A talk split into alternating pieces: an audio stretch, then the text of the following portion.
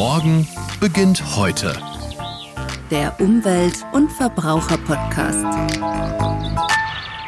Jedes Jahr haben wir aktuell ein Fünftel weniger an Grundwasserneubildung. Tendenz negativ. Wir sind auf dem Wege zum Grundwassernotstand. Das muss jedem klar sein. Unsere Landschaft trocknet aus. Und das in der Fläche und aber auch in der Tiefe. Hi, ich bin Toni Scheuerlen und diese emotionalen Worte zu Beginn stammen vom bayerischen Umweltminister Thorsten Glauber. Der hat in seiner Regierungserklärung im Herbst das Programm Wasserzukunft Bayern 2050 angekündigt. Eine Milliarde Euro sollen dafür investiert werden. Das ist viel Geld. Die Aufgabe ist aber auch entsprechend groß, denn wir brauchen Wasser, so ziemlich für alles.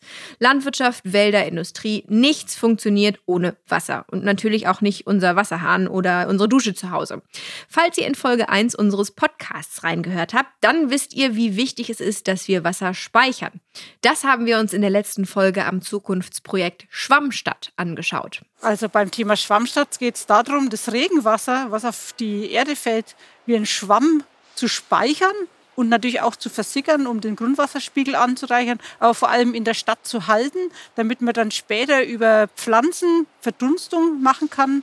Und Verdunstung bedeutet Klimatisierung in der Stadt. Heute bleiben wir direkt beim Thema Schwamm, gehen aber raus aus der Stadt, ins Moor. Bayern zählt zu den moorreichsten Bundesländern Deutschlands. Und ich muss gestehen, dass mir das gar nicht so klar war. Aber Moore sind nicht nur wertvolle Wasserspeicher, sondern auch richtige Kraftpakete in Sachen Klimaschutz. Wie machen die das? Diese Frage gebe ich direkt mal weiter an den Astrophysiker, Naturphilosophen und Wissenschaftsjournalisten Professor Dr. Harald Lesch. Hallo, Herr Professor Dr. Lesch. Hallo. Ja, Moore sind äh, in der Tat, wie soll man sagen, der, der Speicher, den keiner kennt. Meine, wir haben natürlich über viele Jahrhunderte haben wir die Moore trockengelegt. Das heißt, wir haben das Wasser da ablaufen lassen, wenn es irgendwie ging. Und dann erschien eben das, was unter dem Wasserspiegel lange Zeit versteckt war. Torf haben wir abgebaut zum Beispiel.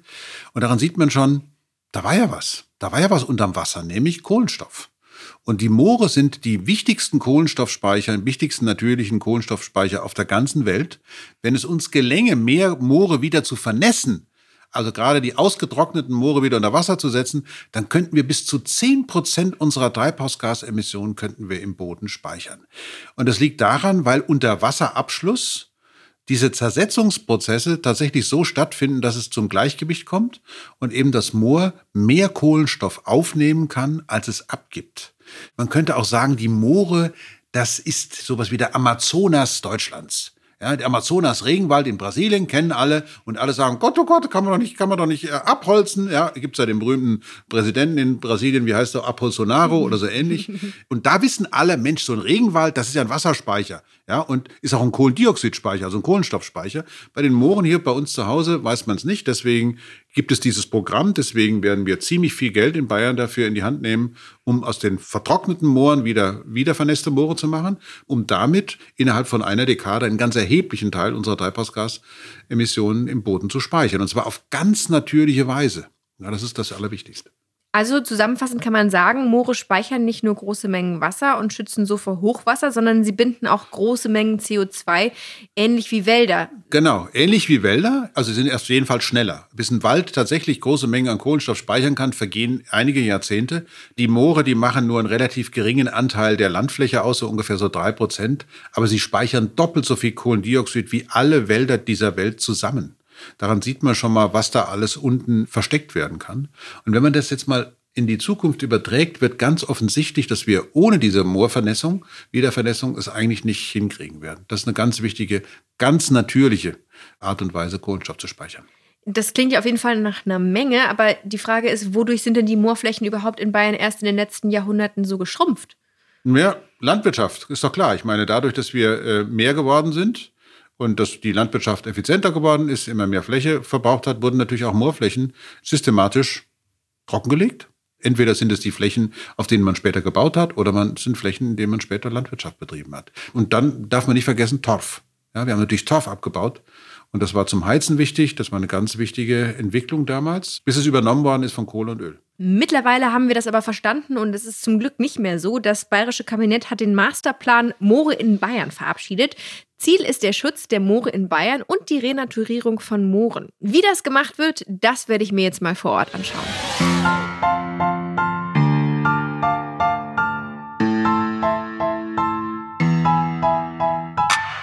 Ich stehe hier im Schechenfels. Das ist im Landkreis Weilheim-Schongau. Und bei mir ist Lisa Schwarz. Sie ist Fachkraft für Moorschutz am Landratsamt Weilheim-Schongau. Lisa, du nimmst mich heute mal auf eine kleine Zeitreise mit, ein paar tausend Jahre zurück. Wir schauen uns nämlich an, wie dieses Moor hier entstanden ist und wie es ihm heute geht. Wie machen wir das überhaupt? Wir werden nachher in den Boden bohren und da können wir auch schon ganz viel erkennen. Ansonsten kann ich sagen, man braucht ein paar Faktoren, dass überhaupt so ein Hochmoor entstehen kann. Ein wichtiger Faktor ist, dass wir eine stauende Schicht brauchen, zum Beispiel aus Lehm. Die hat uns damals vor 10.000 Jahren in der letzten Eiszeit der Isartal-Gletscher gebracht. Der hat sich hier durchgewunden von den Alpen und hat den Boden verdichtet. Und randliche Eisschollen sind liegen geblieben und daraufhin konnten dann seichte Gewässer entstehen, die dann zum Niedermoor geführt haben und dann letztendlich auch zum Hochmoor, wie wir es heute sehen. Wir haben es jetzt vorhin gehört, viele Moore in Bayern, die wurden entwässert, um die Flächen anderweitig nutzen zu können.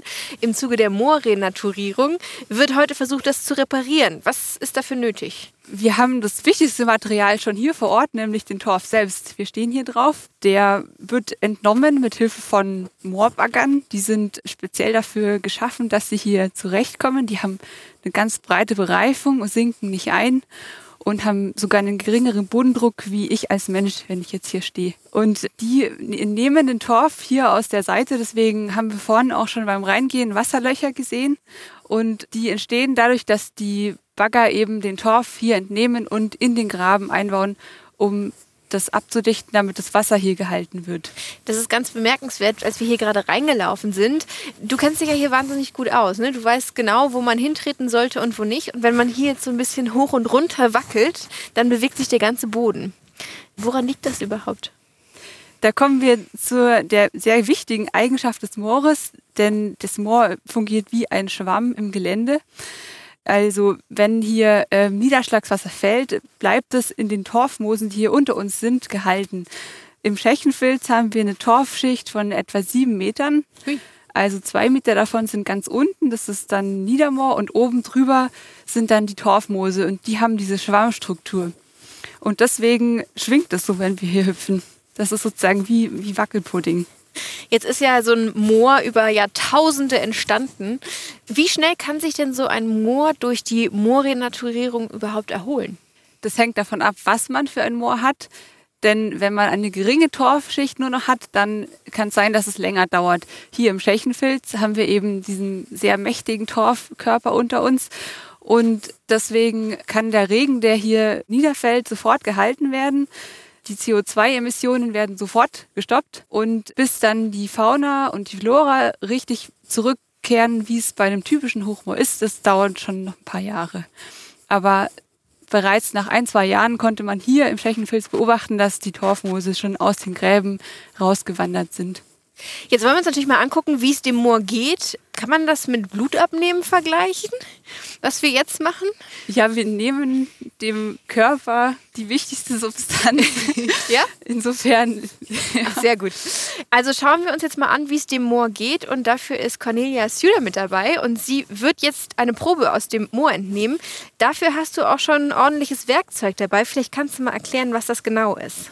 Ja, ich werde jetzt gleich einen Quader aus dem Mooroberboden rausstechen mit einem ganz normalen Gärtnerspaten. Das ist aus Edelstahl, der muss schon ein bisschen fest sein, aber ganz einfach. Und da erwische ich gleich die obersten 30 Zentimeter und um die geht es eigentlich auch, ob das Moor gut beieinander ist oder nicht. Wenn das eben sehr degradiert ist und das bietet das eben, sehe ich damit auch sofort, dann weiß ich, okay, das Moor ist sozusagen in einem schlechten Zustand und wenn es eben praktisch ganz viele besondere Moose, diese Torfmoose hat, dann ist es in gutem Zustand. Das sehe ich ganz schnell.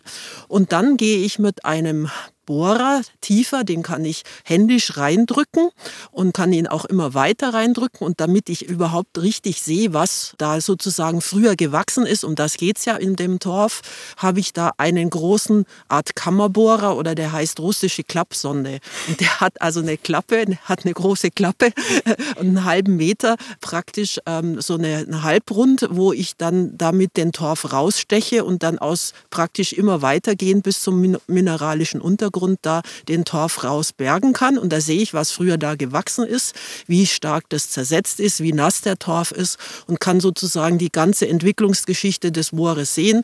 Und üblicherweise macht man das natürlich nicht nur an einer Stelle, sondern an ganz vielen Stellen. Und dann kann man sozusagen die Moorgeschichte direkt ausbreiten und in die Gegenwart rüberholen. Das machen wir jetzt, oder? Oh ja, gerne.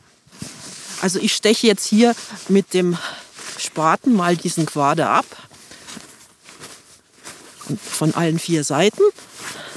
Und hole den jetzt raus. Dann sieht man hier, hoppala, jetzt drehe ich diesen Klotz einfach raus. Man sieht eben noch den neu bewachsenen Oberboden mit den Torfmoosen, die eben das lebende Moor sozusagen darstellen. Unten drunter, 10, ab 10 cm und tiefer, ist der Torf sehr verändert. Das zeigt, dass es eben vor Jahren sehr stark entwässert wurde. Und da ist schon die Regeneration im Gange. Wir sehen hier drin einen ziemlich hohen Wasserstand, so 15 Zentimeter unter Flur und so wollten wir das haben. Sehr gut. Und jetzt kommt dann also der Klappbohrer zum Einsatz. Ja, genau. Den hole ich jetzt kurz mal. Mach die Klappe hier jetzt erst noch mal auf und jetzt drücke ich den praktisch in die Tiefe unterhalb von dem Quader. Dann sehe ich praktisch ja, es blubbert auch. Ui. Jetzt kommt er hoch. Schlons. Lisa, jetzt haben wir hier einmal diesen festen Quader. Da ist oben so 10 cm grün. Und danach kommt quasi fluffige Erde. Und jetzt, was wir aus dem Klappbohrer rausgeholt haben, was kann man da genau sehen? Also wir haben hier immer noch ähm, den eher stark zersetzten Torf, aber hier immerhin noch mit erkennbaren Stämmchen der Torfmoose. Also quasi Mini-Wurzeln. Das sieht eigentlich aus wie so ein Stück Faden und Ja. ist sozusagen die Achse, an dem das Torfmoos dann nach oben Richtung Sonne wächst. Wenn wir hier jetzt noch weiter runtergehen. Das ist tiefer- eigentlich wie so ein, ja, man kann sich es vorstellen wie so ein dicker Teig. Ja, oder? es fühlt sich eigentlich an wie, wie ganz nasser Teig. Und hier haben wir auch so andere Strukturen drinnen, das aussieht wie Hanfseil. Das sind alte Scheidenwollgräser, die hier vertorft wurden. Die haben wir jetzt von einer Tiefe von ungefähr 20 Zentimetern rausgeholt und sind etwa 100 Jahre alt. Man weiß, dass ein Hochmoor circa ein Millimeter pro Jahr nach oben wächst. Und daher kann man eigentlich genau sagen, ab welcher Tiefe welches Jahr dann ist. Also quasi, was man bei Bäumen mit Baumrinden hat, hat man im Moor mit Schichten. Genau, ganz genau. Die wichtigsten Pflanzen im Hochmoor haben wir jetzt eigentlich schon kennengelernt. Das ist einmal das Torfmoos und hier das Scheidenwollgras. Und vielleicht kann man anhand dessen, was wir jetzt gerade untersucht haben, kannst du daran sehen, wie weit das hier mit der Renaturierung hm, ja, vorangegangen ist? Wenn wir nicht renaturiert hätten, wäre hier oben überhaupt gar keine Torfmoos-Schicht. Also man kann sich das wie so eine ja, 10 cm grüne Schicht vorstellen. Die wäre quasi gar nicht da, sondern es wäre alles braun. genau. Cornelia, wie sollte denn im besten Fall das Moor aussehen, also beziehungsweise diese grüne Schicht? Also das hier ist schon ziemlich gut. Das ist fast wie im ganz neuen Moor. Und das ist jetzt aufgewachsen seit fünf Jahren. Nur so ganz am Rande. Das ist irre schnell. Und in einem völlig natürlichen Moor kann so eine Schicht natürlich 10 Zentimeter, aber bis zu 1,50 Meter sein, je nachdem, wie das Moor sozusagen die Geschichte erlebt hat. Aber hier ist eben toll, dass über dem degradierten Torf das schon wieder neu aufgewachsen ist. Und zwar in ganz, ganz schneller Zeit. Und das versiegelt eben diesen äh, vererdeten Oberboden. Und ähm, von daher ist es wirklich ein toller Erfolg. Und im natürlichen Moor ist halt sozusagen dieser abrupte Übergang nicht vorhanden. Da ist es sozusagen, geht es allmählich in vertorftere, etwas zersetztere Vegetationshorizonte über. Und hier haben wir diesen abrupten Ho- Horizont und der bleibt uns erhalten, dass man sieht, das war degradiert, aber wir haben eben das wieder sozusagen renaturiert. Ja, durch die Renaturierung profitiert natürlich auch die Artenvielfalt hier. Wir haben inzwischen 25 unterschiedliche Libellenarten. Das ist ähm, schon was Besonderes. Und darunter auch mehrere rote Listearten, die sehr, sehr stark vom Aussterben bedroht sind. Das klingt ehrlicherweise sehr, sehr schön. Wir haben aber jetzt auch gehört, es braucht noch viel Zeit und auch Mühe und deshalb ist es umso wichtiger, die noch intakten Moore so gut es geht zu schützen und dafür setzt ihr euch ein. Vielen Dank.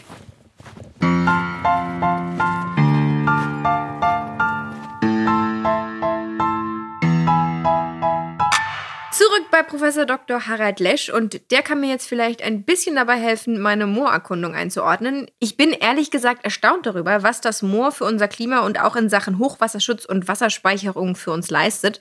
Hatte ich so nicht auf dem Schirm. Ich frage mich aber auch, ob es was gibt, was ich jetzt in meinem Alltag tun kann, um die Moore zu schützen. Ich meine, ich wohne in der Großstadt, irgendwie scheint das so weit weg. Na, man wird es kaum glauben, aber erstmal ist natürlich ganz wichtig, auf Torfprodukte zu verzichten. Es sind drei Millionen Kubikmeter Torf im letzten Jahr gekauft worden. Das ist richtig viel. Das heißt also, all diejenigen, die für alles Mögliche, was da grünt und fleucht und kreucht, Torf verwenden, die sollten sich das gut überlegen, weil das ist einfach nicht gut. Wir, wir müssen wirklich beginnen, praktisch mal so eine Kampagne zu fahren. Torf ist Klimamord. Also wenn wir da so weitermachen würden, das wäre eine Katastrophe, weil eben vor allen Dingen die Option ja in den Mooren stecken, richtig beim Klimaschutz dabei sein zu können. Also wir nehmen dem Moor praktisch die Möglichkeit, uns vor dem katastrophalen Übergang hin zu einer Heißzeiterde äh, zu helfen. Und das muss man, glaube ich, schon mal klar machen. Wir brauchen Alternativprodukte. Die gibt es ja auch. Und äh, bitte entscheidet euch dafür und hört auf mit Torf. Ich bin jetzt ein bisschen überrascht. Das ist ja wirklich sehr leicht umzusetzen. Ja, in der Tat, ist Und es so. schon wieder also, ein Moor gerettet. Also es ist bei, bei vielen Sachen beim Klimaschutz ist es gar nicht jetzt so, wenn Sie mich vorstellen als Astrophysiker, man braucht weder Astronomie noch braucht man Großphysik, sondern was man hier braucht, ist gewisser gesunder Menschenverstand. Wenn man die Information mal hat, was das Moor für eine große Bedeutung haben könnte, wenn wir es wieder vernässen würden, dann sieht man gleich, welche äh, Verantwortung auch bei jedem Einzelnen von uns liegen könnte, in einzelnen Handlungen eben auf den Kauf von Torfprodukten zu verzichten. Das geht ganz einfach. Zack, zack. Also in dem Moment, wo klar ist, Torf kommt aus dem Moor, will ich nicht, dass das weiter da abgebaut wird, ist es völlig klar.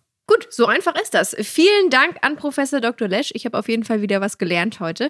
Und weil es so spannend war, werden wir in einer der kommenden Folgen auch nochmal zurückkehren ins Moor. Was wir uns heute nämlich nur ansatzweise angeschaut haben, nämlich mit den Libellen. Das sind die vielen Tiere und Pflanzen, die in den bayerischen Mooren zu Hause sind, die man zum Teil auch wirklich nur dort findet. Bleibt also dabei, abonniert uns gern. In den Shownotes findet ihr auch noch ergänzende Links und Infos zum Thema. Tschüss, bis zum nächsten Mal. Ich danke euch für eure Aufmerksamkeit. Morgen beginnt heute. Der Umwelt- und Verbraucher-Podcast.